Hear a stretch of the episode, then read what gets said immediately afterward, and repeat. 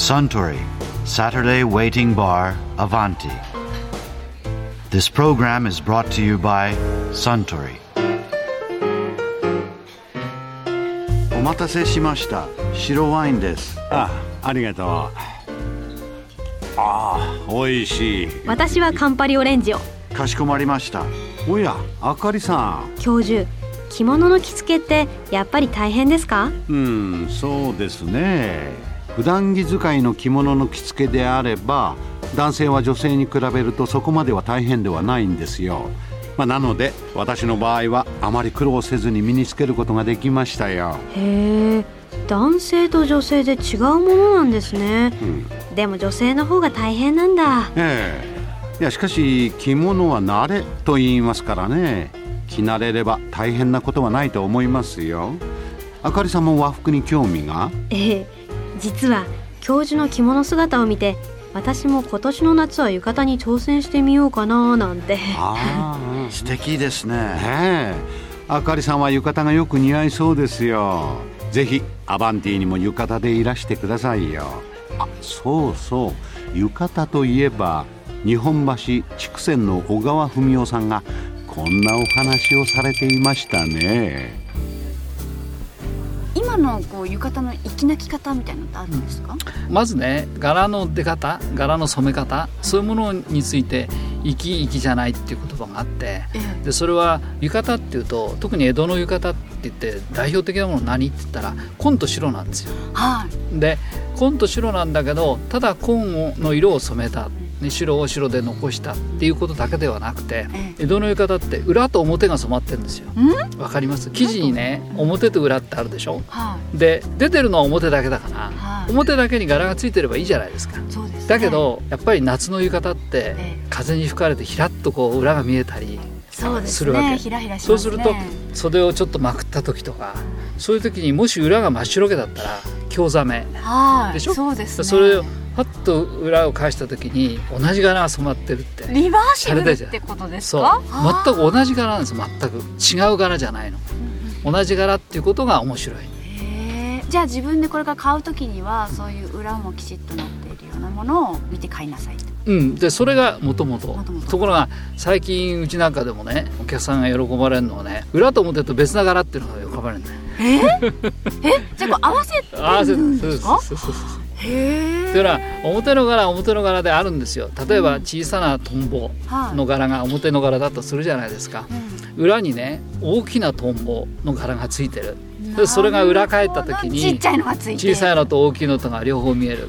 それはおしゃれだっていうふうに思う方が多いだからそういう感覚と江戸っ子が白と紺と裏と表と同じ柄を染めたあれは粋だおしゃれだっていった感覚とはちょっと違うよね、そしたらうん。最近いろんな色の浴衣とか、あとなんか上下がうん。別になってる浴衣とうん。かあるじゃないですか、ああれはミニ浴衣とかね。えー、老舗的にはどうなんですか？あんまり老舗っていうのはね店は、まあ、古くてもね結局所詮ねファッションだから。あでファッションってやっぱり例えばタキシードを一つ取ったってやっぱりその昔から決まったタキシードの形が今でもそうかっていうとそうではない。色だってどんどん変わってきてる、ね。襟の形も違う。あるいは下のタイも違う。でどんどんどんどん自分のものとして変えてきてるじゃないですか。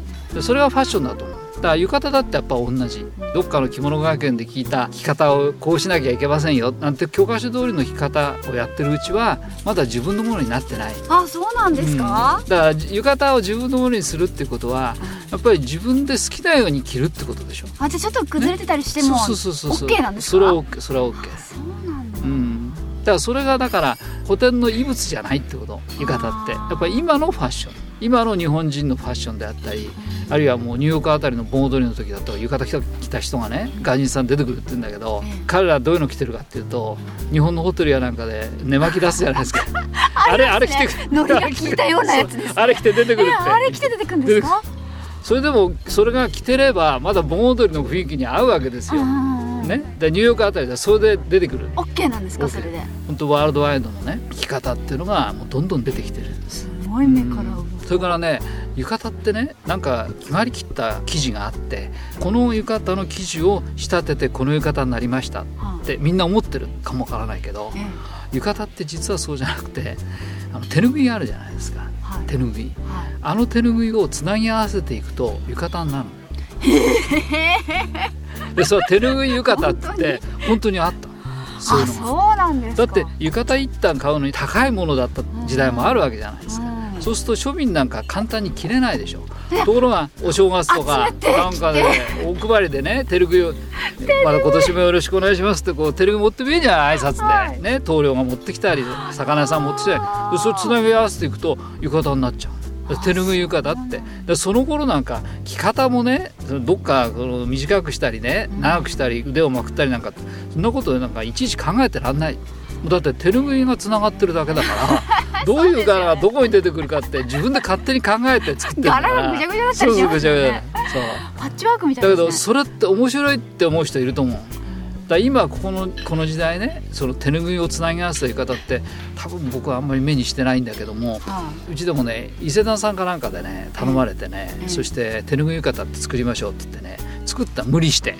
それはね手ぬぐいをつなげたんじゃなくてえ半端ーはい。半端ずつ別な柄をつないで作ったんですよ。でそれはもう綺麗事の手ぬぐい浴衣なんだけど実際の手ぬぐい浴衣って手ぬぐいを本当につなぎ合わせてるでこれって結構今かっこいいと思うよ僕は、すごいな。うん想像しただけで面白いでしょ？でもそうしたらなんかお店の名前とか入っちゃったりとかしてるかもしれない。結構ウケるんじゃないかなと思うのね、なるうん、ほどねいやー小川文夫さんのお話面白かったですね。あスタンもう一杯いただけるかな？かしこまりました。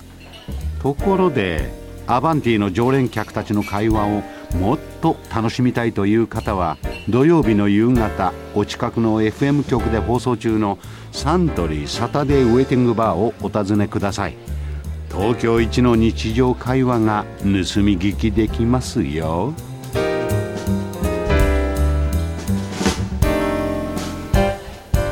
Suntory, Saturday Waiting Bar, Avanti.